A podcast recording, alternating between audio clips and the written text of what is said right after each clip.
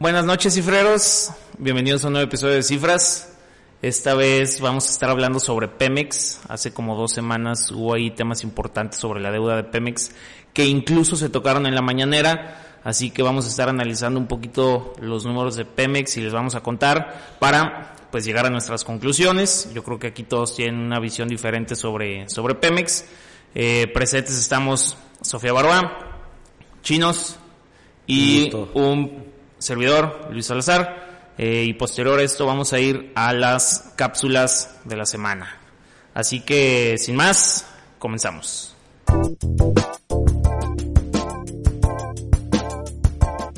Vientos. Eh, pues bueno, eh, antes que nada estamos estrenando grabando por YouTube, así que las personas que nos están escuchando por Spotify también ya van a poder encontrar esto en YouTube. Aquí le, le este, pues va a ser interesante porque también vamos a sacar gráficas y las vamos a estar analizando con los números de Pemex, entonces creo que va a estar eh, bastante bueno. Así que, Sofía, ¿por qué no nos cuentas un poquito de, de lo que pasó con Pemex en estos días? Buenísimo, pues un gusto estar aquí por video, ya nos van a poder poner cara todo el tiempo. y queríamos tomar este tema porque, bueno, Pemex es una de las empresas o la empresa más robusta, más grande, probablemente la más sonada del gobierno. Y también la más corrupta, yo creo, ¿no? Corrupta, probablemente. Eh, y hace un par de semanas eh, se anunció, o ya así, mensaje formal, fue que el país, el gobierno y el presupuesto de egresos ya tiene un colchón para apoyar a Pemex. Y bueno, Pemex, eh, para los que no saben, es la empresa de energía más endeudada del mundo. O sea, no ni siquiera de América Latina o de Occidente, no, del mundo.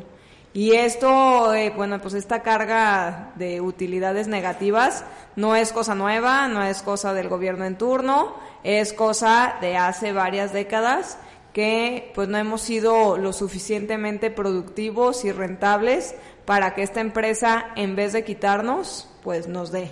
Y yo, creo que el, el, declive sobre todo empezó con, con Peña Nieto, ¿no? Ahorita vamos a, a mostrar un poquito de gráficas, pero bueno, también por su reforma energética, porque eso querían. ¿No? Claro, sí, de hecho eh, varios de los problemas que, se ven un poquito más graves justo es en esta transición de, de, gobierno, supongo yo también que es por las reformas que se hicieron, pero a pesar de eso, o sea, como que supuestamente con la reforma se iba a abrir mercado para más competidores y aún así yo estaba checando datos y Pemex tiene el 84% de participación tanto en gas, bueno, en gas es un poquito menos, como en gasolinas. Entonces, al final la penetración sigue siendo altísima a pesar de la competencia y también coincide eh, que cuando entra Peña Nieto empieza a desacelerarse la producción, la refinación. Y mm. creo que algo interesante que pasó con, con Peña Nieto, bueno, fue en el 2019 más bien, antes era solo una empresa Pemex. Bueno, era una empresa con varias subsidiarias y ahorita solo hay tres subsidiarias ya en Pemex. Entonces es Pemex Holding, por así decirlo, y Pemex tiene tres subsidiarias, que una de esas es la de Transformación, aquí tengo los nombres tal Creo cual. Que es transformación, distribución y... Es Pemex Exploración y Producción, que al final pues es la que tal cual su nombre lo dice, explora, extrae petróleo e hidrocarburos de México y en el extranjero, también puede hacerlo en el extranjero. Pemex Transformación Industrial, que es la empresa que lleva todas las actividades de refinación, transformación y de procesamiento y de exportación. Y también está Pemex Logística, que al final es la que distribuye y la que lleva tal cual eh, el gas, el combustóleo, el petróleo a todos lados. Sí, tenemos un, tenemos un capítulo con David Rodríguez eh, que explica totalmente eso sobre la reforma de, o sea, de, Peña, ajá, que prácticamente como que deshizo Pemex, ¿no? O sea, no bueno, sí, también lo deshizo, pero lo, lo desmenuzó en diferentes empresas, ¿no? Sí, y de hecho, como que pensamos que es solo un nombre, pero ya analizando y desmenuzando un poquito más, eh, la que sí es rentable, la única que es rentable es Pemex Logística. Y bueno, pues creo que hace más sentido que esa sea pues más rentable porque ¿Por qué? al final ¿Por qué? bueno, para mí es como pues su única tarea es llevar de un punto A a un punto B. O sea, creo que en la parte de investigación, de desarrollo, de- Exploración. de, exploración Mm. puede haber pues muchísimos más gastos o muchísimo más eh, capacidad que se necesita para esas áreas que para Sí, está más fácil, ¿no? Está más fácil. sí. Ya tienes el proveedor, ya tienes los clientes y al final pues le mueves Es de A a ar- B es armar y tu listo. ruta, ¿no? Sí, sí, sí, sí. ya sí, con sí. unos márgenes predefinidos. Entonces creo que eso hace sentido, pero lo malo de esta reforma o de tener tres empresas para mí es muchísimas veces eh, es difícil auditar a la empresa en conjunto porque de repente, bueno, de hecho han habido varios varios casos que se hacen aportaciones, por ejemplo, las aportaciones que ha hecho el gobierno, que ahorita pasamos a eso, Sí. pero el gobierno ha estado apoyando muchísimo a Pemex vía aportaciones, ayudándole a pagar su deuda y también pues metiéndole billetes para dos bocas. Entonces, Sí, de- cosas, cosas duras. Sí, ¿eh? de hecho se ha perdido, o sea, he escuchado varios podcasts y leído varios blogs y realmente todo el mundo se pregunta cuánto ha costado dos bocas al día de hoy. Y es difícil saberlo porque entre tres empresas se van pasando la bolita, se van perdiendo los números, entonces la trazabilidad de los recursos con tres empresas se vuelve más complicada y menos transparente. Sí, Entonces, como que hicieron ahí unas, unas marañas administrativas para realmente... Yo por lo que leí va a ser entre 16 mil y 20 mil millones de, de, de dólares, que es como Yo creo que más. un año de pérdida de Pemex. Ahorita Sí, pasamos a eso, pero bueno, eh, eh, es de 17,000, eso, ¿no? eh, eso es lo que dicen oficial. ¿Qué Ah, qué? oficial. No, que, que la pérdida de Pemex- Pemex es como de 17 mil. O ahorita, bueno, ahorita Por, pasamos por año, ay, ahorita tenemos las gráficas, ahorita pasamos, pero, pero sí, o sea, creo que todo esto se, o sea, toda esta plática se remonta porque hay, o sea, o sea, hay mucha gente, o es, es como una de las, de las banderas de, de este gobierno, el, eh, so- so- ¿cómo dices? Soberanía energética, eh, que es Pemex y la tenemos que rescatar y el petróleo es de los mexicanos y al mismo tiempo pues es una empresa que se está chupando muchísimos recursos de Hacienda, ¿no? O sea, de los impuestos que todos nosotros pagamos y eh, entonces pues, tienen que pagar mucha deuda y aparte se está invirtiendo y entonces le están haciendo un boquete ahí al presupuesto para otras cosas para desde mi punto de vista rescatar una empresa podrida que la debieron haber dejado morir con la reforma energética de Peña Nieto. Y yo creo que muchas veces lo que se pone en la mesa o lo que me ha tocado discutir a mí es como, no, pero Pemex es el principal contribuyente, ¿no? O sea, le metemos sí deuda a, a Pemex, ayudamos a Pemex, pero Pemex nos ayuda más a los mexicanos porque es nuestro principal contribuyente en impuestos. Y sí, sí es cierto, o sea, Pemex paga un dineral, pero no se compara con las aportaciones y con el boquete que hace eh, nuestras finanzas públicas. Mm. Y yo creo que vale la pena eh, poner el mensaje que dio nuestro presidente hace un par de semanas, Sí. que, que a través de un video oficial en una mañanera se compromete y dice que ya el proyecto está en manos del gobierno federal, de Hacienda y en el presupuesto, ya muy subrayado, cuánta lana se va a ir para pagar a la, a la deuda de Pemex y creo que eso ya es pues gravísimo porque, a ver, comentábamos que Pemex es la empresa de energía más endeudada del mundo. O sea, Correcto. estaba comparando con Petrobras y México tiene una deuda de 4.4 su EBITDA, ¿no? Que EBITDA es eh, la famosísima earnings before interest y. Tax, Tax. in- interest tax depreciation y amortization. Ajá, entonces es el flujo antes de intereses. ¿Y por qué lo digo De antes de sí. intereses? Bueno, impuestos al final te pega, pero lo que más le pega a Pemex son los intereses por la deuda tan grande que tiene y justo este tema se ha vuelto muchísimo más interesante porque en el 2023 se viene uno de sus bonos más grandes que ha emitido y lo tiene que pagar Sí. ya. A ver, aguanten. Yo digo que vamos escuchando el, la mañanera de AMLO, ¿no? Para que luego no digan nada, se, se la inventaron, este, eso no es cierto. Así que ahí les va. Segundito. Vamos a seguir haciendo porque es el rescate de la empresa pública más importante de nuestro país. Es una de las empresas más importantes del mundo en eh, el sector petrolero. Y eh, todos los vencimientos eh, de deudas anteriores se están pagando puntualmente y siempre con el apoyo de la Secretaría de Hacienda. O sea, con los impuestos. no dejamos a Pemex sin eh, respaldo. Bueno, yo creo que con eso es suficiente porque si no nos eh, nos dormimos, ¿no? Acá con, con, el ritmo. Pero bueno, algo bueno que había pasado es, sí, justo eh, pues el SAT o Hacienda le había estado ayudando a Pemex con sus amortizaciones pero cuando inicia la subida de, precio del petróleo internacional en la pandemia, bueno, en el 2021, después de que... No, primero baja. Primero baja, crisis total. Menos.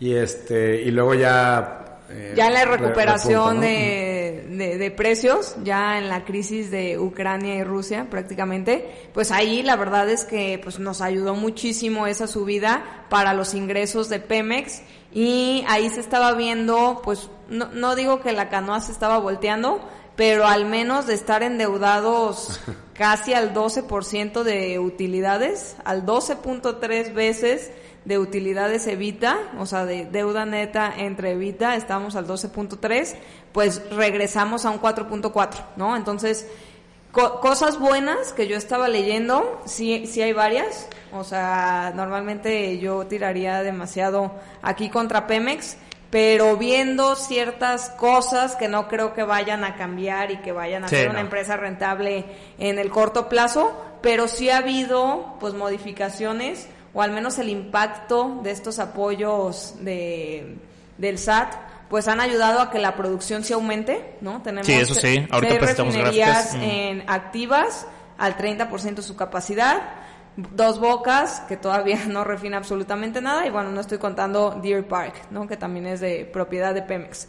Pero la producción, justo con Peña Nieto, ya venía en un declive, se ha visto pues un aumento, mm. entonces creo que eso es bueno. ¿Quieres presentar esas gráficas? Eh,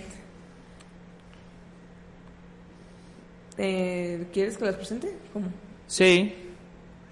Este, a ver, entonces ahorita Sofía va a presentar unas unas grafiquillas y aquí están las de producción. Vete. ¿Sí? Bueno, ok, entonces aquí tenemos eh, bueno, aquí les estamos mostrando grafiquitas, todo esto, bueno, todas estas gráficas, por ejemplo, esta la sacamos de, de, ¿cómo se llama? Relación con inversionistas de Pemex. O sea, si ustedes se meten a Pemex, ahí, ahí pueden encontrar estas, estas gráficas, ¿no? Y aquí, o sea, si aquí se fijan, aquí tenemos eh, lo que es, o sea, la producción, ¿no? Aquí estábamos como en el 2000, ¿Qué es esto? Como 2015, aquí como 2010, 11, 12, 13, 14, 15, y aquí es cuando se hace la reforma energética de Peña. Un poquito para los que están escuchando nada más. En 2010, ¿cuántas producciones de gasolina hay en México? Esto es de pura gasolina, ¿va? Han de haber sido como 450 mil barriles eh, de gasolina diaria. Que eso es 2010, que es cuando está el pico más alto, ¿no? Sí. Y luego viene la reforma energética aproximadamente alrededor de 2015, ya estábamos hablando de 380 mil. Sí, o sea, caí por debajo de la mitad la producción. Y de pronto, en el, último dato es de... Aquí, aquí lo tenemos, o sea, justo entra AMLO en el 2018, aquí, o sea, aquí pueden ver cómo venía bajando, bajando, bajando, bajando. En el 2018 entra AMLO, sigue bajando, bajando, y aquí en el 2021 ya empieza a repuntar, y aquí tenemos la grafiquita eh, del 2022 es que en el 2022 los datos oficiales todavía no estaban en la página de Pemex, pero aquí vemos que sí aumentó otra vez. Entonces, en eso, de alguna manera, eh, sí tienen razón. ha habido más producción de barriles desde que entra el gobierno de López Obrador. Sí. Eh, digamos que la gráfica ha ido en ascendente, tomando en cuenta que venimos de un descendente de 2010 tremendo. Pero de picada, Ajá. de picada. Pero que, que a mí también se me hacía correcto porque, eh, o sea, creo que el PRI como que dijo, bueno, ya echamos a perder a Pemex, porque los, Sí. del, los del PRI echaron a perder a Pemex. Eh, O sea, ¿cuándo fue el, el ahí- último año que, que hubo utilidades en Pemex? no, no sé, no, o sea, creo que tú todavía no nacías, yo creo. No ¿En sé, sí, yo Desde creo que hace sí. 15 años. Eh, No, güey, pero, o sea, muchos años. Muchos años. O sea, o sea, en el 2010 que vimos el pico más alto de producción de barriles, había... No, no tengo los datos, pero seguramente después de pagos de intereses y de deuda no tenían, no tenían flujos netos positivos, no. Ok. Eh, sí, no, no, no, para nada. Pero, o sea, al final creo que los que, o sea, lo que hicieron los del PRI dijeron, mira, ya nos robamos todo lo que pudimos robar, ya echamos a perder a Pemex, que era un gran sustento de México, hay que hacer la reforma energética, está tan podrido Pemex que vayan dejándola morir, que se queden un par de las, de las empresas que, que sí, que sí generan utilidad, y lo demás, pues a la basura, porque es una empresa extremadamente podrida, pero llega López Obrador con su bandera nacionalista a querer rescatarlo y, y ahorita les voy a explicar con unos números y otro y otra data porque yo pienso que es un gran error.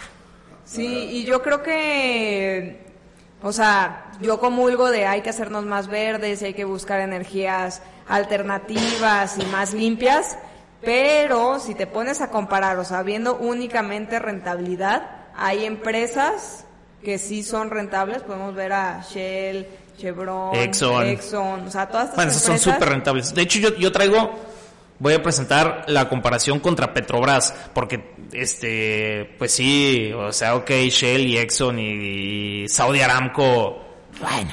Sí, no, o sea, Petrobras, empresa latina. Ajá, de, o sea, sí se pega un tiro con México Sí. en temas económicos, entonces creo yo que esa es una buena manera de, pues de presentarlo, ¿no? Entonces aquí les voy a, les voy a presentar, aquí lo traigo, esta es la, la gráfica número 3, todos los datos de Pemex eh, los saqué igual de, de relaciones eh, con inversionistas de Pemex y Petrobras, pues lo saqué también de Petrobras, ¿no? Ya convertido a dólares, entre 20, los pesos entre 20 y lo de Petrobras, los reales eh, a dólares entre 5, ¿no? Entonces, fíjate, de esto es desde el 2016, pérdida de 9.6 mil millones de dólares. 2017 también pérdida de 14. 2010 Esto es Pemex. Esto es Pemex. 2018 pérdida de 9 mil millones de, de dólares. Eh, 2019 pérdida de 17.4 mil millones de dólares. 2020, que es cuando se cae el precio del petróleo, pues claramente más pérdida, menos 25 punto mil millones de dólares, 2021 menos 14.7, 2022 no se los estoy poniendo porque todavía no son los datos oficiales, pero también hubo pérdida. Eh, y si lo comparamos contra Petrobras, eh, o sea, Petrobras, aquí podemos ver que tiene 2018, 19 y 21 sí tiene, pues bueno, o sea, no grandísimas utilidades, pero sin duda en los últimos cinco años ha sido rentable a comparación con México. Sí. Eh, tengo entendido yo que Petrobras tiene algún tipo de, de alianza con como con iniciativa privada, ¿no? ¿Tú te sabes bien esa, Sofía? No, no me la sé bien, pero sí no es 100% eh, regulada, manejada, operada por el gobierno. También hay mucho capital privado, entonces pues claramente eso te ayuda a tener un consejo, a que las decisiones, pues realmente, digo, a mí me pasa con las relaciones de gobierno, como al jefe o al dueño o al director no le cuesta del bolsillo, yo siento que es muchísimo más fácil como hacer que las cosas sean más lentas porque realmente no te está costando a ti de, de tu bolsillo. Mm. Cosa que pasa en muchísimas instituciones gubernamentales de México que no hay tanta agilidad porque pues a quien le cuesta es a los impuestos de todos, o sea, no, no te duele directamente en el bolsillo. Cuando ya tienes que dar resultados inversionistas a socios, creo que cambia totalmente la ecuación. Sí, creo, creo, no me hagan mucho caso, pero Petrobras, 51% de las acciones es dueño el gobierno federal de, Brasil y el otro 49% es iniciativa privada. Entonces si tienen un, eh, tienen un board of directors que pues pone directores y busca rendimientos y, y- lo que buscan ahí es, es generar utilidades. A ver, yo tengo una duda, ya saben que aquí yo soy el preguntón. Este, pero entiendo el tema de las energías renovables, o sea, hay que apostar hacia allá. De hecho, lo platicamos la última vez con David. Y yo decía, Oye, o sea, está, está poca madre la apuesta y demás, pero hoy por hoy, o sea, apostarle a una energía no renovable como lo puede ser los hidrocarburos y, y el petróleo, sigue siendo algo que aparentemente es rentable, ¿no? ¿Por qué? Porque pues está el gas, está eh, las gasolinas, está demás cosas que hoy por hoy son el gran como Motor, tal motor cual. todo de- energético del, del mundo, ¿no? Sí, sí, O sea, sí, simplemente sí, sí. hablamos la vez pasada de gas natural, ¿cuánto es? Que era algo así como arriba del 50% de... De la energía que se produce de la en México, energía sí. que se produce en México es a través de gas natural, ¿no? Entonces, ¿por qué no apostarle? No estoy diciendo que a Pemex en específico, pero por la apuesta a lo mejor a, a este tipo de, de, de soluciones energéticas, a lo mejor no es la, no es la peor, más bien es la administración de Pemex. Ah, pero por supuesto, suelos, no, claro, claro, claro. o sea, eh, digamos que eh, aparentemente y con, lo- con la información que, que nos presentas Tocayo, no es un tema de flujo ni de generación de, de dinero, sino de una pésima administración y seguramente de desvíos de lana, ¿no?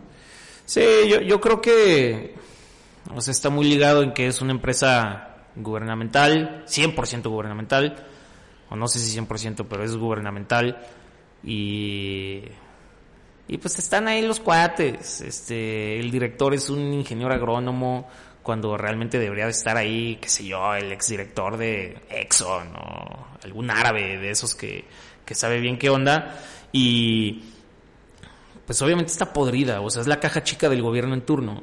No nos hagamos, güey, el guachicoleo sigue. No, imagínate que tienes merma del 40% de, de- no, no, no, o sea, no sé cuánto se guachicolien de lo que produce Pemex, pero ¿qué te gusta? ¿Con un 20%? Que igual y esas son las utilidades de una buena empresa, pues con ese 20% ya no es rentable, ¿no? Y se supone que AMLO iba a acabar con el guachicoleo y todo. O sea, es, yo digo que está podrida. Obviamente, claramente el petróleo sigue siendo, los hidrocarburos siguen siendo un negocio, pero no si la maneja Pemex. Ese es el punto al que voy, ¿no? Y yo también creo que, bueno, o sea, al gobierno en turno ya le tocó pues una empresa bastante Guachicoleada. muy chicoleada eh, y, y estaba viendo los números tal cual del estado de resultados y pagan de rendimientos y el costo financiero, o sea, de hecho si no pagaras costo financiero, de hecho hay una presentación ahí si se meten a relación con inversionistas, hay un kit de, de información para los inversionistas y hay una presentación de diciembre del 2022 que justo habla de todas estas ventajas y como cosas no tan malas de Pemex. Una que está como ayudando al ESG, o sea que cada vez la empresa trata de ser un poquito más verde y bueno, otras cosas como que eh, hay cada vez, o sea, se había acabado las reservas o había estado la tendencia de baja y baja, baja de reservas que teníamos de petróleo y otra vez se, revi- se revierte la tendencia y ya estamos teniendo cada vez más barriles en- De reserva. de reserva, ¿no? Y si quitamos los costos financieros de Pemex y que quitamos los impuestos que paga Pemex, la empresa sería rentable. Digo, obviamente Ah, no sí es... sería rentable. Sí sería rentable. O sea, ¿y por qué margen lo tienes o no? Eh, sí, lo podemos sacar. Por aquí lo tengo. Sí, pero... O sea, todas las empresas tienen deuda y todas las empresas tienen su costo financiero por adquirir deuda y seguir creciendo, pero... No, pero Tendría vamos a está 19%. 19%. 19% estoy agarrando el 2022. Y ahorita A, está alevita, perdiendo. ¿no? Alevita. O sea, estoy Antes de intereses el y, e rendimiento impuestos. Antes de intereses y antes de impuestos. Ajá. Obviamente todas las empresas tienen que pagar impuestos y todas las empresas tienen que tener su costo financiero, pero a lo que voy es que se sobreapalancaron en años pasados, o sea, porque no son emisiones del año pasado ni del Eh, antepasado. estoy O sea, de acuerdo. Son O sea, a ver, ¿cómo, emisiones... cómo, cómo emite deuda Pemex? Haz de cuenta, eh, Pemex levanta la mano y dice, atención inversionistas, este, necesitamos... Voy a emitir voy a bonos". emitir bonos. Sí. ¿Qué bonos son? Voy a invertir tickets de inversión para el público en general. Sí. Sí. O sea, emite deuda tal cual, Exacto. deuda y pública. esto te va a pagar tanto anualmente. Sí. Y tienen un vencimiento de tanto plazo. Y justamente uno es el que se vence en, el siguiente Es- año. ¿no? Este trimestre se Este vence. trimestre, O sea, este trimestre se vencen 8 mil millones De dólares. de dólares. ¿A qué tasa se emitió esa deuda? Es a la TIE más 3 punto y cacho, 3.80 y tantos. Sí, Bien. chiquita. ¿Tiene más 3 punto qué? 3 punto algo. No, no traigo el dato. O sea, para que se den una idea, pero más o menos es como un crédito hipotecario, ¿no? Más o menos un TIE más 3, un TIE más 4 es lo que te está dando un crédito Sí, un poquito más alto. O sea, es más- como si fuera, es- le estás prestando a Bachoco, a una empresa, o sea, como si le estuvieras prestando Pero- a un corporativo sólido. Para lo que voy, exactamente. O sea, justamente lo que, lo que quiero medir es el riesgo con el que se está invirtiendo en estos bonos de Pemex, ¿no? A- a- ahorita, O sea, ahorita ya tienen calificación de bonos basura. pero en ese momento no. No sé cuándo se emitieron los bonos que vencen este trimestre. No, no, no. O sea, O sea, para tener un TIE más 3, TIE más 4, no creo que han sido bonos. No, han de haber Basura. estado en, en inversión, pero pero no eran bonos basura en ese momento. No, Ok. no, no, no, no creo que hayan sido bonos ¿Tenemos una idea de cuándo fueron emitidos? No, ni. Eso No, sería no algo- sé. No sé, pero, pero viene Pero bueno, lo que voy es, se vence estos 8 mil millones de dólares Sí. y esto es una proporción muy alta o baja de la deuda total de. ¿O no es nada? Pues sí lo es. Es más, yo, yo quería, quería presentar unos, quería presentar otros numeritos, eh, para, para darnos una idea de, o sea, de cuánto es lo que, pues lo que, lo, lo que tiene que pagar Pemex. O sea, da- darnos una idea. Eh, miren, aquí está.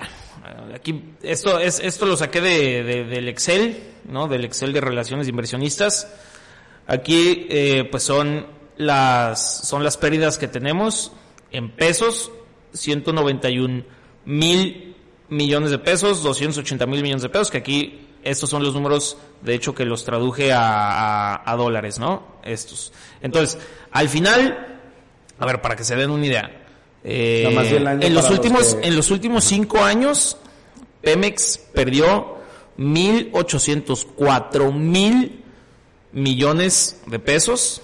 Eh, aquí, o sea, estoy diciendo mal ese número porque aquí está en 1804, pero en los estados financieros de Pemex los números están en mil millones de pesos, ¿no? Entonces, eh, Pemex perdió, ¿qué es esto? Un, un trillón ochocientos cuatro mil millones doscientos millones de pesos. Sí, ¿no? En, en los últimos cinco años. Eh, 1800. no, un, un trillón ochocientos cuatro mil doscientos millones de pesos. Correcto. así así se dice ese número. Es, es que es- Sí, está muy grande el número de eh, pues de la pérdida que si ponemos en días en los últimos cinco años son 1800 días. Si dividimos ese número entre 1800 nos da eh, un mil millones de pesos perdidos al día. Por hora nos da 41 millones de pesos por hora y al minuto nos da 696 mil pesos de pérdida. O sea, en Sí. este capítulo más o menos Pemex está perdiendo 41 mil millones de pesos. sí. ¿No? Lo- revisé la matemática con, con Sofía porque yo no, o sea, no estaba 100% seguro si se me había ido ahí un cero de más, pero, pero sí está correcta. Eh, para que se den una idea, el presupuesto del INE al 2023 son 14.437 millones de pesos, es decir, el presupuesto del INE son 14.4 días para Pemex. De pérdida, obviamente, no de ganancia. Para que puedan magnificar la cantidad de billete que se nos va por, Subsidiar a Pemex. por subsidiar a Pemex. Así es. Yo cuando saqué ese número, pues incluso me dio un poco de tristeza. O sea, no lo digo con... O sea, es que me causa como risa, ¿no? O sea, tanta, tanta maraña política que se ha estado haciendo de... el INE y sale carísimo y ya sabes, y son 14 días de pérdida de Pemex. Sí, es una, de verdad es una, una, una, una locura y más que nada es una locura porque no se ve como, pues no sé, como si fuera una gran inversión que dices, bueno, pues ahorita le tengo que meter, me va a costar 5 o 10 años, pero en 10 años voy a tener plantas nucleares y la, la energía para todos va a ser gratuita o no sé, o sea, es como, como, pues ahora sí estar aventando el dinero a la basura. y esto nos va a costar a todos en nuestros impuestos. Totalmente. Sí, claro. Y, y lo, lo o sea, lo, muy interesante es que también Pemex dijo, no tengo el video, no lo voy a poner, eh, pero AMLO también dijo que estaban considerando la deuda de Pemex se adquiriera como deuda soberana. O sea, como deuda ya de México eh, en general. Eh, lo cual eso es un all-in a Pemex que yo creo que no va a funcionar, ¿no? No, qué asquerosidad es pagarle a toda la bola de corruptos que hace chingar muchísimo dinero. Literal. Sí, y, que no hemos visto a ninguno en la cárcel. Ahí estaba Lozoya. Eh, y creo que ¿qué le pasó a Lozoya? Ya nada, ¿no? Nos olvidamos de él. Sí, creo que salió otra rifa del avión y, y, ya. O sea, ya, ya, ya no hay Lozoya. Ahí, o sea, es que nunca pasa nada. O sea, aquí debería haber muchísimas personas en la cárcel. sí, en serio. Fuertes declaraciones, pero ciertas. Ay, es que. Y bueno, o sea, Pemex no es la única empresa, ¿no? Yo estaba viendo la segunda empresa más endeudada de México es la CFE. Entonces, claramente vemos pues toda la batuta y toda la intención del gobierno en turno de apostarle a la energía, a energía de hidrocarburos, a energía fósil, pero apostándole a las empresas nacionales. Y la verdad es que arreglar algo podrido es súper difícil, súper, súper, súper difícil. Y yo no sé cómo, cómo le podrías poner pausa a este monstruo. Justo es lo que te iba a preguntar, ¿no? O sea, ¿qué, si estuviera en tus manos, Tocayo, en tus manos, Sofía, hacer algo al respecto? ¿Qué harías? ¿Cerrarías Pemex? ¿Invertirías? Si tu apuesta es hidrocarburos, ¿cerrarías Pemex y, abrir, y, e invertirías en, empresas privadas con este perfil? ¿Quieres, ¿Quieres contestar? Yo, mi opinión sería, o sea, la realidad es que otra de las cosas buenas que, que pude ver es que cada vez hay más campos de donde puedes encontrar petróleo o literal energía líquida o a través de, de petróleo en México, ¿no? O sea, cada vez están descubriendo más yacimientos, cada vez hay un poquito más de exploración, que creo que eso es bueno yo lo que haría sería, de cierta manera, volver un poco más privada la empresa a través de socios, a través de tener un board de verdad con, con impacto gerencial, con impacto de limpieza de corrupción. O sea, me traería un buquele a Pemex a poner orden, no importa si tienes que encarcelar gente y de repente pues claramente en estas reformas, verdaderas reformas, podría haber gente perjudicada que no debería ser perjudicada pero creo que es solo así un gran, gran dictador. ¿Por qué? ¿Por qué no cerraría la llave al 100%? Porque traes una avalancha de deuda durísima. Que si pones pausa a la empresa, o sea, si literal la pagas, tendrías que pagar alrededor de 2.500 miles de millones de dólares para salir adelante. O sea, es una cantidad de dinero impresionante. O sea, creo que es como el 10% de la deuda externa que tiene México. Toma.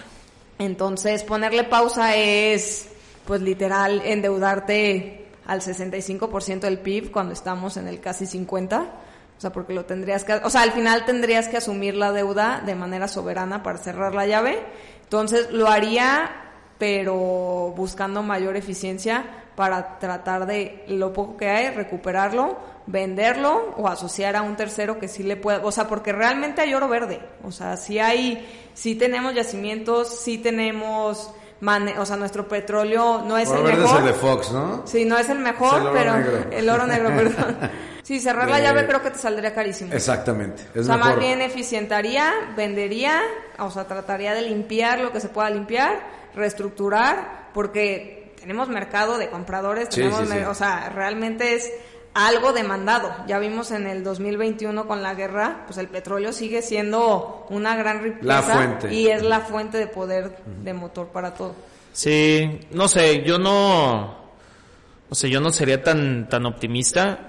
Yo no, o sea, yo creo que está tan podrido. O sea, es que yo creo que si a- asocias a gente, o sea, inver- a inversionistas privados, como Estilacho Petrobras, o sea, yo siento, siendo realista, que los corromperían también, como a los directores y así, ¿sabes? O sea, yo no creo que esa alianza ya pueda llegar a funcionar. Tú la matarías ya de Yo, ah, sí, o sea, yo realmente sería como, o sea, como cuando una persona aporta un terreno para que construyan una torre y luego le dan beneficios por haberlo aportado, ya sea que le dan dinero o le dan eh, Intercambio. in- intercambio, o se queda con un depa y lo renta y de ahí saca beneficio. Creo que yo eso sería lo que hiciera. O sea, es que Pemex está extremadamente podrido. O sea, yo sería, hey, ¿quién se va a quedar con toda, infra- con toda esta infra- eh, infraestructura? Con O sea, pagas con su especie. gente, les pago con especie, a mí me van a dar, eso sí, obviamente, les pones unos impuestos altísimos por estar trabajando en tu país y estar extrayendo Recursos. tus hidrocarburos, los taxas duro y con ese dinero empiezas a pagar lo que debes, pero así ya no vas a generar más pérdida creo que eso es lo que lo que yo haría o sea una medida muy eh, Pero tampoco es tan fácil darle la vuelta. O sea, ya traes unos gastos de eh, sindicatos ahí inmersos, o sea... claro no o sea el, obviamente el, el jefe de sindicatos de Pemex me mataría pero o sea sí como como dice chinos o sea si fuera cartita Santa Claus es lo que yo haría. No chinos algún otro comentario No, este.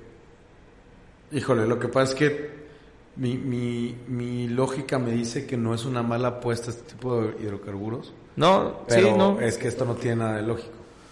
Ese es el tema. O sea, que, que yo creo que. eh, pues al final del día es un desmadre, ¿no? Como todo en este, en este país. es que está demasiado corrupto.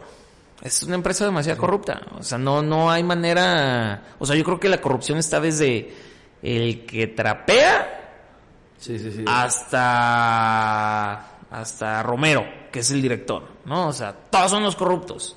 Y yo no entiendo, o sea, sí entiendo por qué la quieren rescatar. Yo no lo haría. Eh, ¿Qué esperamos en los próximos meses, de- trimestres de, de Pemex? O sea, ¿van a pagar esta deuda? Sí, pues ahí estuvo Este, el, ¿con el video de AMLO. nosotros, sí, con Hacienda. O sea, ya Hacienda? al parecer Hacienda y Pemex ya se pusieron de acuerdo. Creo que van a emitir más bonos, ¿no? También van a emitir más bonos, van a ampliar sus líneas de crédito con los bancos que ya tienen más créditos. O sea, es decir, van a pagar una tarjeta de crédito adquiriendo otra tarjeta de crédito porque no la quieren matar. Eh, Pues esta tarjeta de crédito seguramente va a costar más caro el financiamiento. Sí, o sea, al final creo yo que lo que están haciendo es patear el balón para en algún momento cantar victoria que ya se tiene dos bocas y que efectivamente yo, o sea, yo sí creo que en algún momento en cinco años Meji- toda la gasolina que se produce, que se consume en México va a ser producida por Pemex. Eso sí va a suceder con dos bocas y ampliando las otras refinerías y ya ves que compraron Deer Park, Sí. eh, la que estaba en Texas. Texas, creo, Sí. ¿no?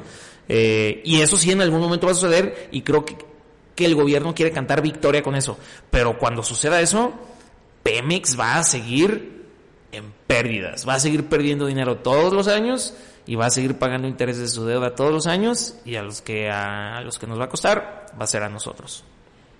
Sí, yo también creo que seguir pateando el balón. Es como las pensiones, ¿no? Que ya sabemos que todos esta- estos fondos de pensiones, no digo las afores, no se asusten, sino las pensiones de los estados, de las universidades, que tienen un compromiso de un monto específico para cuando llegues a tus 55 o 40 años de servicio, pues cada vez lo que están haciendo es, lo va a subsidiar el, el gobierno en turno.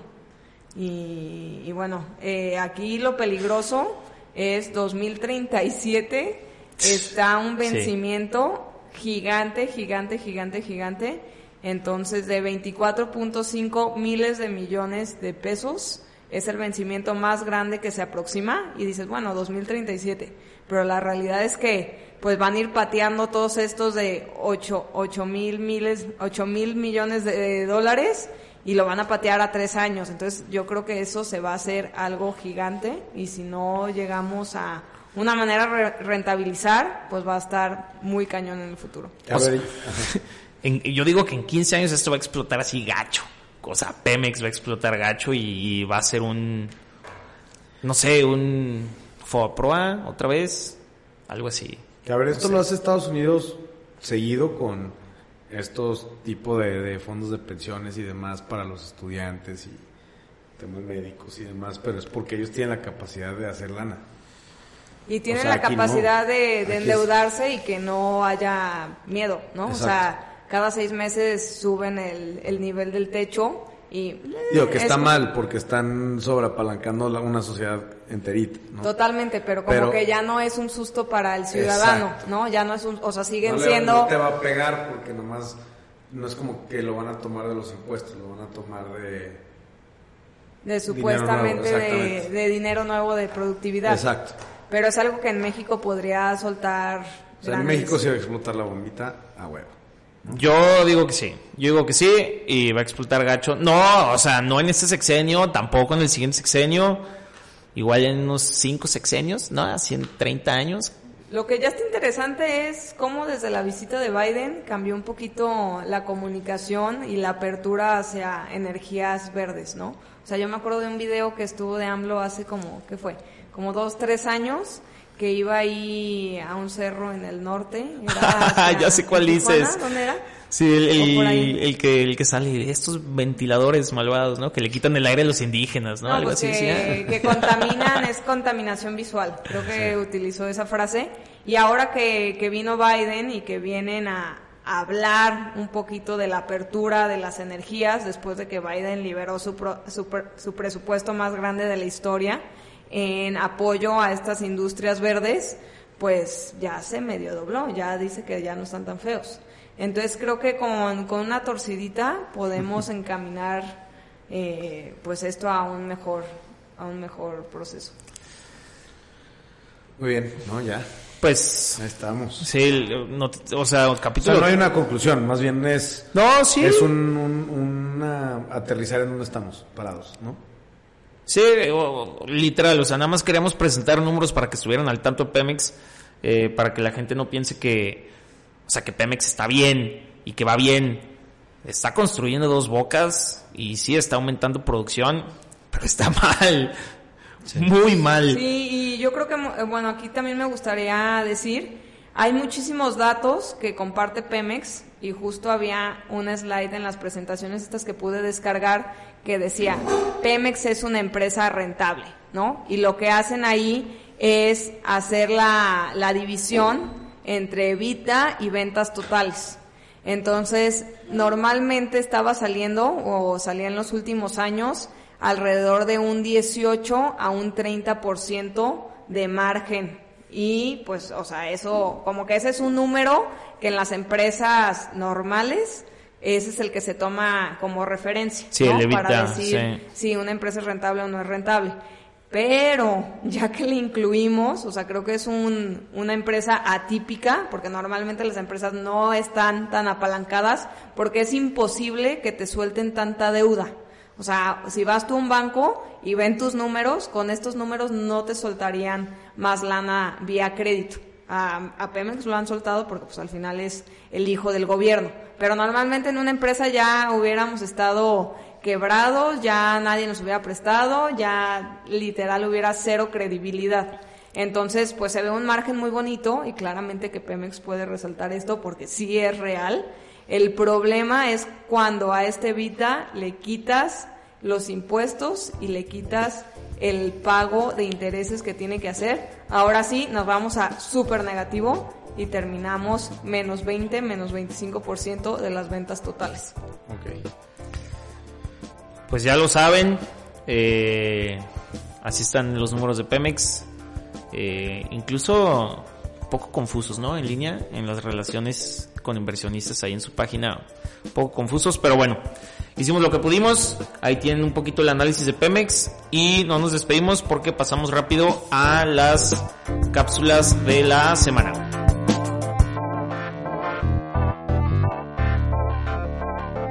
Estamos de regreso a las cápsulas de la semana. Sofía, ¿con qué quieres comenzar?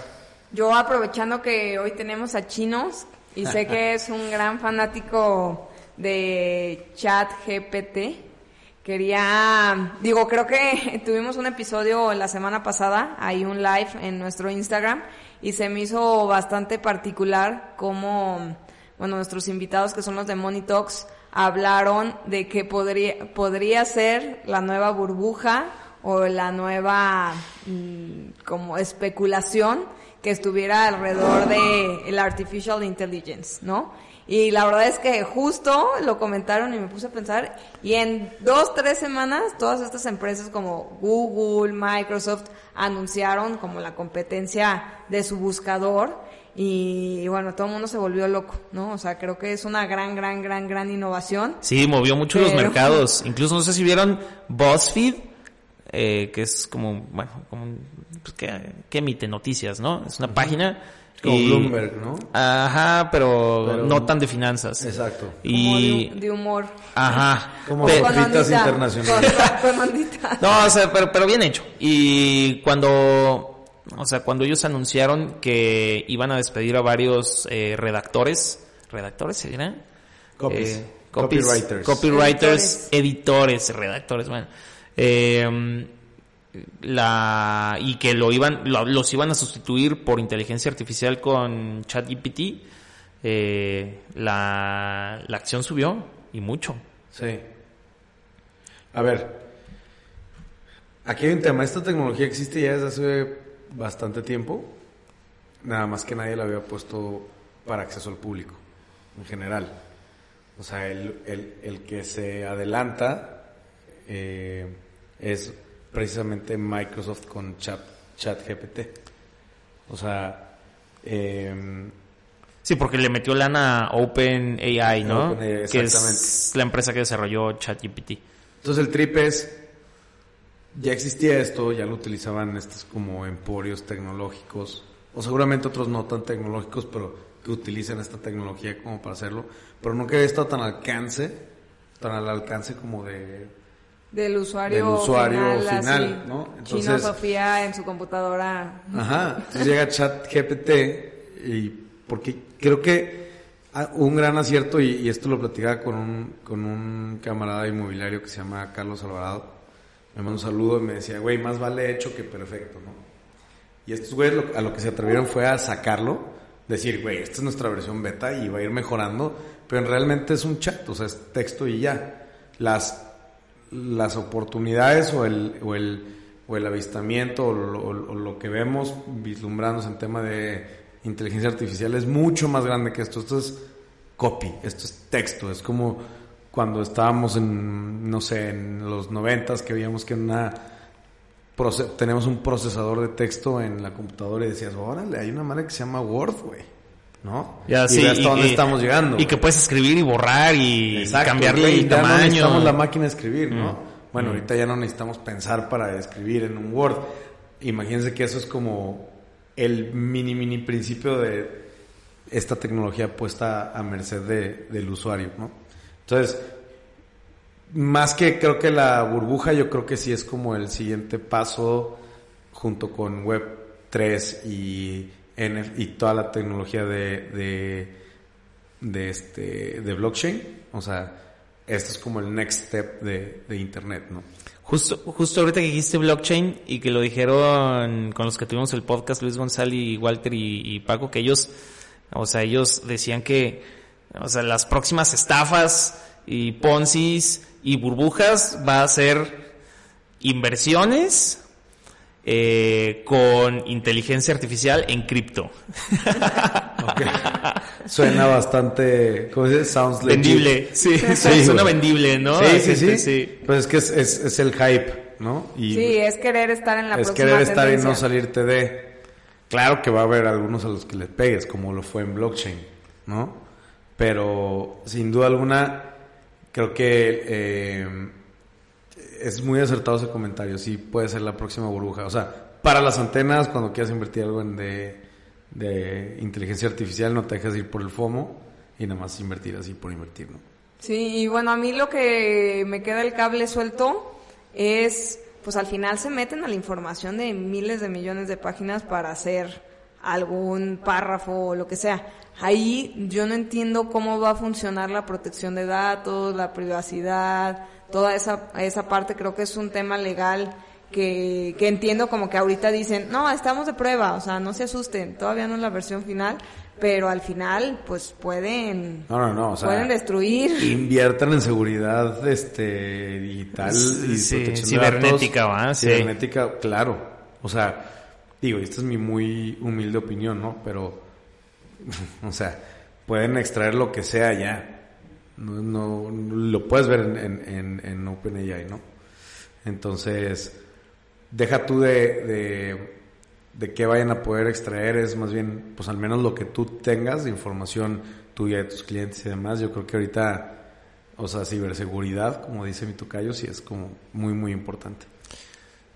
Coincido Porque ya ni coincido. siquiera va a ser una persona, ya no es un hacker, ya es un algoritmo el que te puede tronar. No sé, a mí me da un poco de miedo. Vamos a tener un capítulo con Don Edgar Ledesma sobre inteligencia artificial. A ver los alcances y, o sea, qué tanto tripea él en qué va a suceder. Pero creo yo que se puede ir a lugares. Sí, creo que si hablamos con Edgar de Web3, del tema de inteligencia artificial y esta, nunca se me olvida el tema de la, de la respuesta que va a tener el Internet a los movimientos que hagas, o sea, el tiempo de respuesta de, de que le das clic a que Internet entiende Sí. que le diste clic. Sí. O sea, 5G. creo, ajá, el 5G y, y esa como velocidad de respuesta, creo, creo que esas tres variables, o sea, le agregaría a la estafa de blockchain y de inteligencia artificial el tema de 5G, Sí. ¿no? A través de 5G, ¿no? Que podría ser la siguiente gran estafa. Sí. Y bueno, yo no sé si tú traigas otra noticia, Luis, o... Sí, me sonó muy interesante eh, que creo que fue muy a principios de año que salió la noticia que, que Elon Musk había visto al gobernatore, Ajá. al gobernador de Nuevo León, al Fosfo Fosfo, eh, porque eh, Elon quería poner una planta de Tesla en Nuevo León y yo pensaba que ya era como un hecho, ¿no? O sea, incluso salió mucho en las noticias de que Tesla va a poner una fábrica eh, en, en Nuevo León, pero al parecer, y esto lo, anu- lo anunció el vocero de AMLO, Jesús Ramírez, eh, que ya fue a ver unos terrenos eh, Elon y los fue a ver cerca de la IFA, ¿no? Entonces, eh, y que entonces ahora Tesla está en, pues como en la decisión de en dónde va a poner su fábrica, si en Nuevo León o en el Estado de México cerca de la IFA. O Obviamente, sea, naranjas o rojos. correcto, naranjas o rojos. Y Evidentemente se ven con los rojos, cabrón. Pues, no sé, o sea, o sea, a mí también me sonó muy, muy lógico. Imagínate qué le están ofreciendo, ¿no? O sea, qué beneficios le están ofreciendo para que una empresa como Tesla se ponga cerca Para que. Elon se cuadre.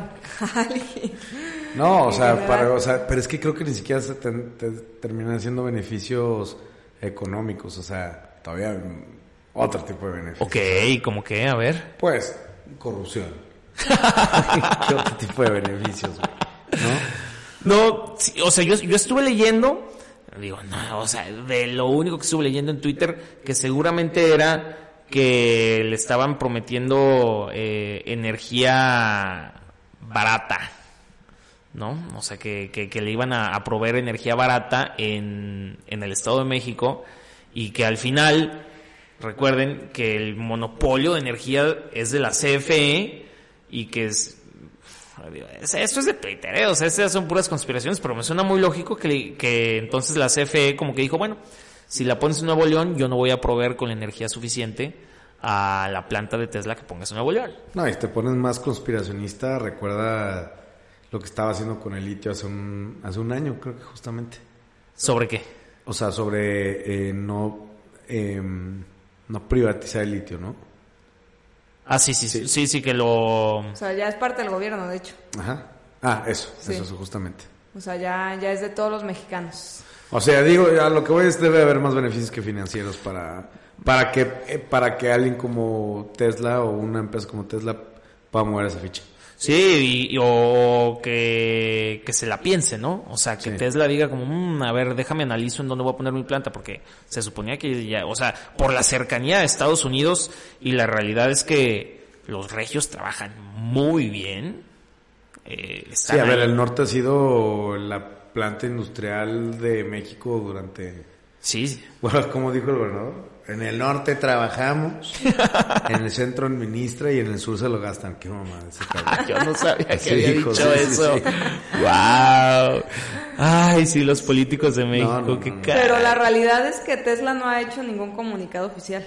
Ni o lo sea, hará. Ni lo hará. Esto es puro Si chisme. Twitter lo compró, o sea, te diste, o sea, supiste que era realidad de cuando llegó el cabrón con su excusado a las oficinas, ¿no? Sí, pero bueno, se me hace interesante, sobre todo como por las movidas políticas eh, como internacionales, ¿no? Sí. Eh, a ver qué dice Tesla, porque donde se ponga, o sea, sí donde se ponga, va a ser un boom económico, ¿no? Bueno, eso quiero creer, o sea, proveedores, empleos, A ver si directos, pasó en Bronzeville. indirectos. Con, ¿Qué pasó ahí? No sé. O sea, en Bronzeville creo que no fue Tesla, sino fue SpaceX, ¿no? ¿Y qué pasó ahí? Pues, o sea, todo se fue para arriba, las propiedades, el... Construcción. de vida, todo. Ujú. Claro. Sí, de pues, ser unos terrenos baldíos, se puso ahí al lado investigación, talento, familias, todo, todo, todo, flore- todo floreció. Lo que sí es una realidad, o sea, eh, eh, es que,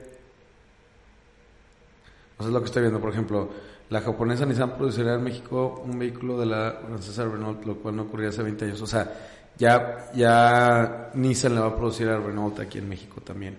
Entonces, sea, tema de armadoras de, de vehículos, dentro de ellas a lo mejor Tesla, o Sí. sea, tiene mucho sentido hacerlos acá, ¿no?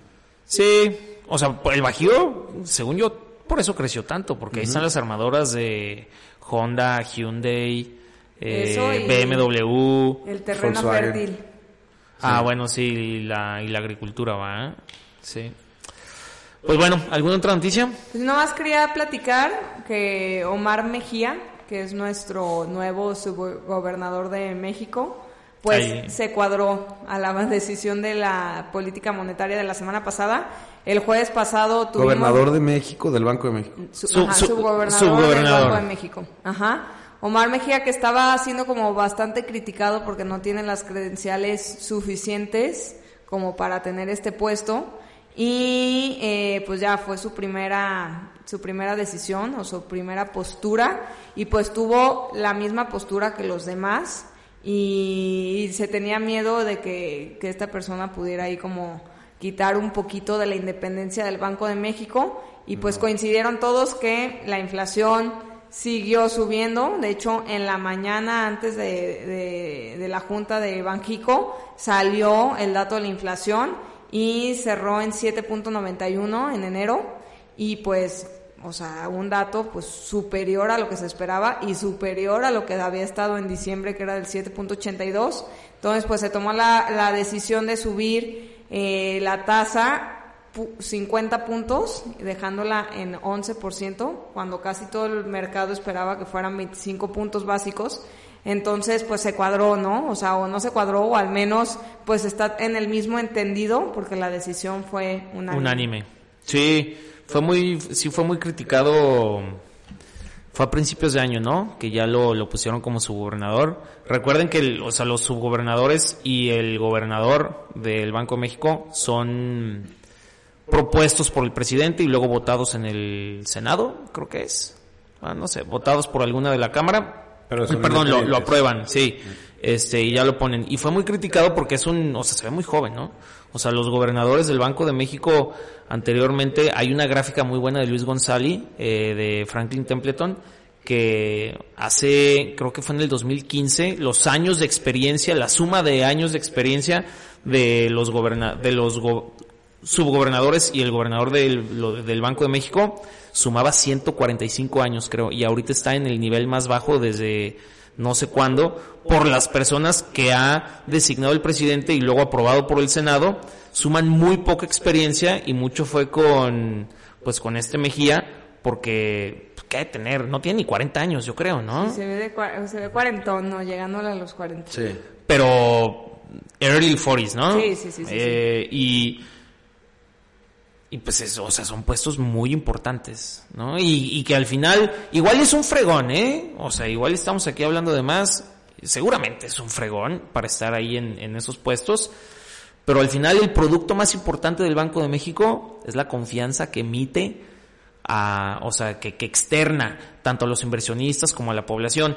Y si el Banco de México pierde eso, pues es, es su activo más importante. Entonces, eso es lo que está peligroso.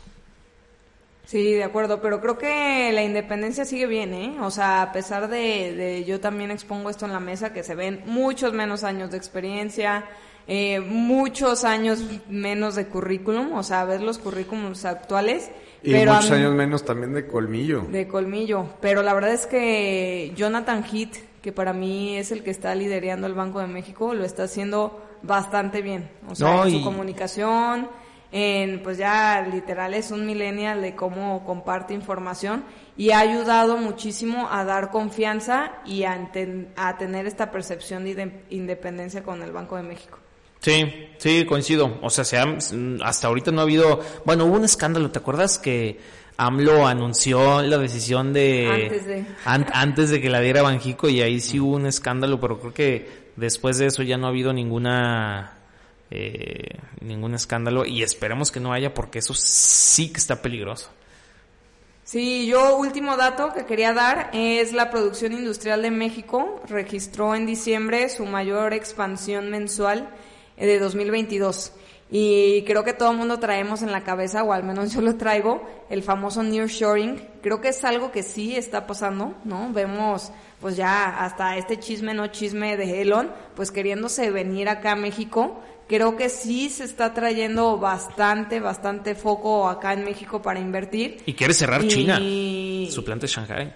Y el otro día estaba en una reunión y decían que si el 3% de la producción de China se viene a México, México duplica su capacidad industrial. Imagina, o sea, para China es el 3% y para México es dobletear su expansión industrial. Entonces creo yo- que yo es creo algo que- posible. No sé si estamos preparados o no. Eh, Yo estaba el otro día en una reunión, Sofía, y justamente creo que lo platiqué contigo, el tema de que no hay eh, ahorita, eh, digamos que con, con mis amigos que tienen que estar en el tema industrial y de maquilas, no encuentran eh, capacidad obrera. O sea, han estado, ya vienen de un alza de, de precios en, bueno, no de precios, sino de costos de, de sueldo. De de sueldos. sueldos y demás. Sí.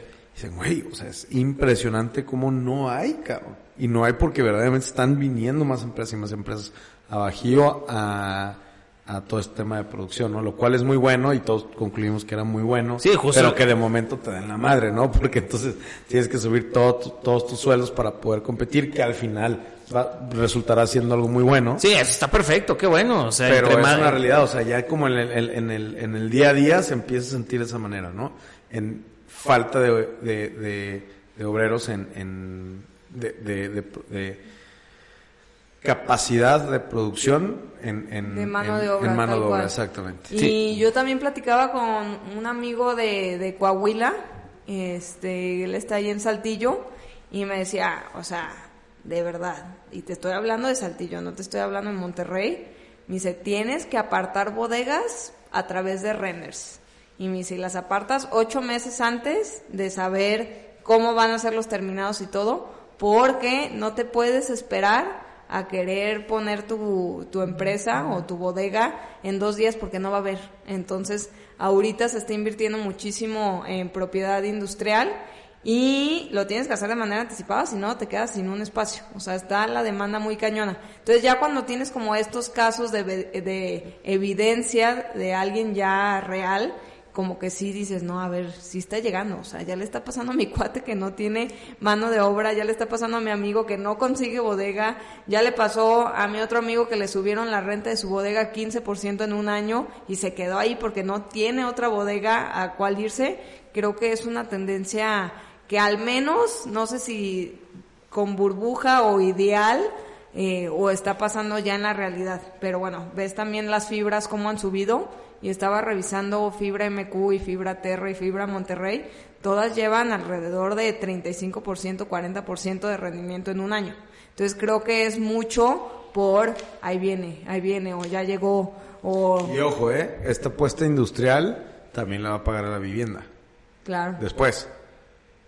¿No? Yo solamente agregaría que es importantísimo, o sea que si se va a venir esa cantidad de de, de, empresas y producción y se va a generar tanta riqueza porque vamos a exportar tanto a, Estados Unidos porque están cambiando pues, la producción para acá, va a ser importantísimo que el gobierno que esté realmente reparta esa riqueza generada, porque si no de nada va a servir.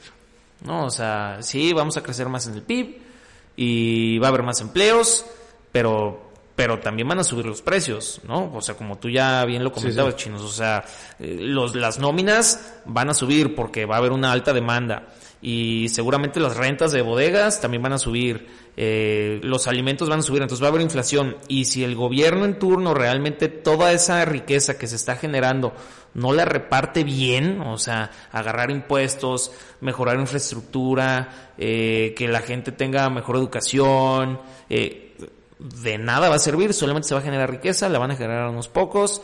Eh, yo creo que al final sí se, sí se riega por la economía, o sea, porque entras a todos los espacios de, del ciclo económico y estás hablando de niveles de obreros, de niveles de empresarios, de, o sea, creo que entras a toda la cadena de, ¿cómo se dice?, de clases, de clases económicas. O sea, sí creo que se pueda regar esto a toda la economía pero claro que si la plataforma y la carretera está pavimentada y pagas menos casetas, claramente que llegas más lejos. Claro, pues vean a China, vean lo que hizo, o sea, sí. y vean a México. Sí, o sea, estamos en una ventana de oportunidad de hacer las cosas bien y de irnos muy, muy alto. O sea, no hay que desaprovecharlo. Para terminar, ¿crees que lo hagan bien? O sea, ¿crees que en 20 años digamos, wow, qué cambio, o sea, yo ¿qué, creo que cambio o no?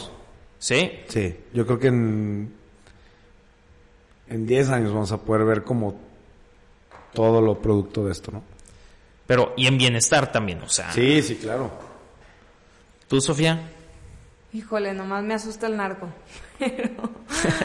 creo que ya está metido en absolutamente todo y pues también ellos van a sea, si llega una carretera bien planchada, pues ellos también se van a subir a la carretera. Y, y, entre, o sea, como tenemos varios huecos en el ecosistema, los que se podrían aprovechar, pues también son los que tienen mayores piezas aquí en, en el país. Pero tenemos buenos vecinos en cuanto a ese tema. O sea, si se viene mucha inversión extranjera, sobre todo del norte, tienen que parar las cosas. O sea, deja tú, por, deja tú el mismo gobierno mexicano. O sea, los proteger los intereses de, de, Estados Unidos. De Estados Unidos, sí, sí, sí, sí, sí. O sea, ya no se pueden andar con a las caíditas. Yo no sé, yo no soy tan optimista en esto, la verdad. O sea, sí, va a haber más dinero en México, va a haber muchas personas beneficiadas, pero yo, o sea, yo creo que vamos a seguir igual de jodidos en 10 o 15 años. O sea, no va a ser algo como que digamos, wow, o sea, si hicimos algo en el país y mejoramos y la próxima generación la va a tener de gane y qué bueno, eh, así como seguramente fue la generación de nuestros abuelos a nuestros papás, ¿no? Que como que hubo un, gran cambio a beneficio. Eh, yo no creo que eso vaya a suceder. O sea, sí va a haber más dinero y va a haber mucha gente beneficiada, pero no creo que nos vayamos a poder transformar a beneficio de todos. O sea, yo lo que sí creo es que nos vamos a poder desmarcar de estas economías emergentes que se va a polarizar un poquito más y México se puede agarrar de este vagón para no quedarse rezagado. ¿no? Pues bueno, hagan sus apuestas. La, la fácil es ser pesimista, Tocayo. También. Sí, sí, sí, sí, sí, O sí, sea, sí. eh, el, eh, Es que México está muy podrido. O sea, ve Pemex. Sí, sí, sí, sí, pero, pero sí estamos en una ventana en donde pueden cambiar las cosas mucho más que hace seis años, cinco años. Y no estoy hablando de partidos políticos, situaciones macroeconómicas que nos han venido a beneficiar. O sea, yo hace dos años decía, puta cabrón, por el peje, cabrón, le vino a partir la madre la... La, La pandemia. La pandemia. Y ahorita digo, no mames, cabrón, o sea, todos, todo el contexto... Bendita pandemia para AMLO. Exactamente, güey, ¿no? Entonces, eh, digo, esto es- eh, poniéndolo en perspectiva, o sea, sí creo que estamos en una verdadera oportunidad. La estamos. Yo no creo que se vaya a aprovechar al 100. Se va a aprovechar el 30, como siempre en México. Eh, ahí, más o menos. Eso es lo que yo creo. Pero bueno, eh, pues muchas gracias a todos. Anímense a ver el video en YouTube, a ver cómo queda. Estamos medio amateurs, pero, pero creo que va a salir algo chido. Va a salir algo chido. Gracias, gracias a todos y todas. Nos vemos la próxima semana.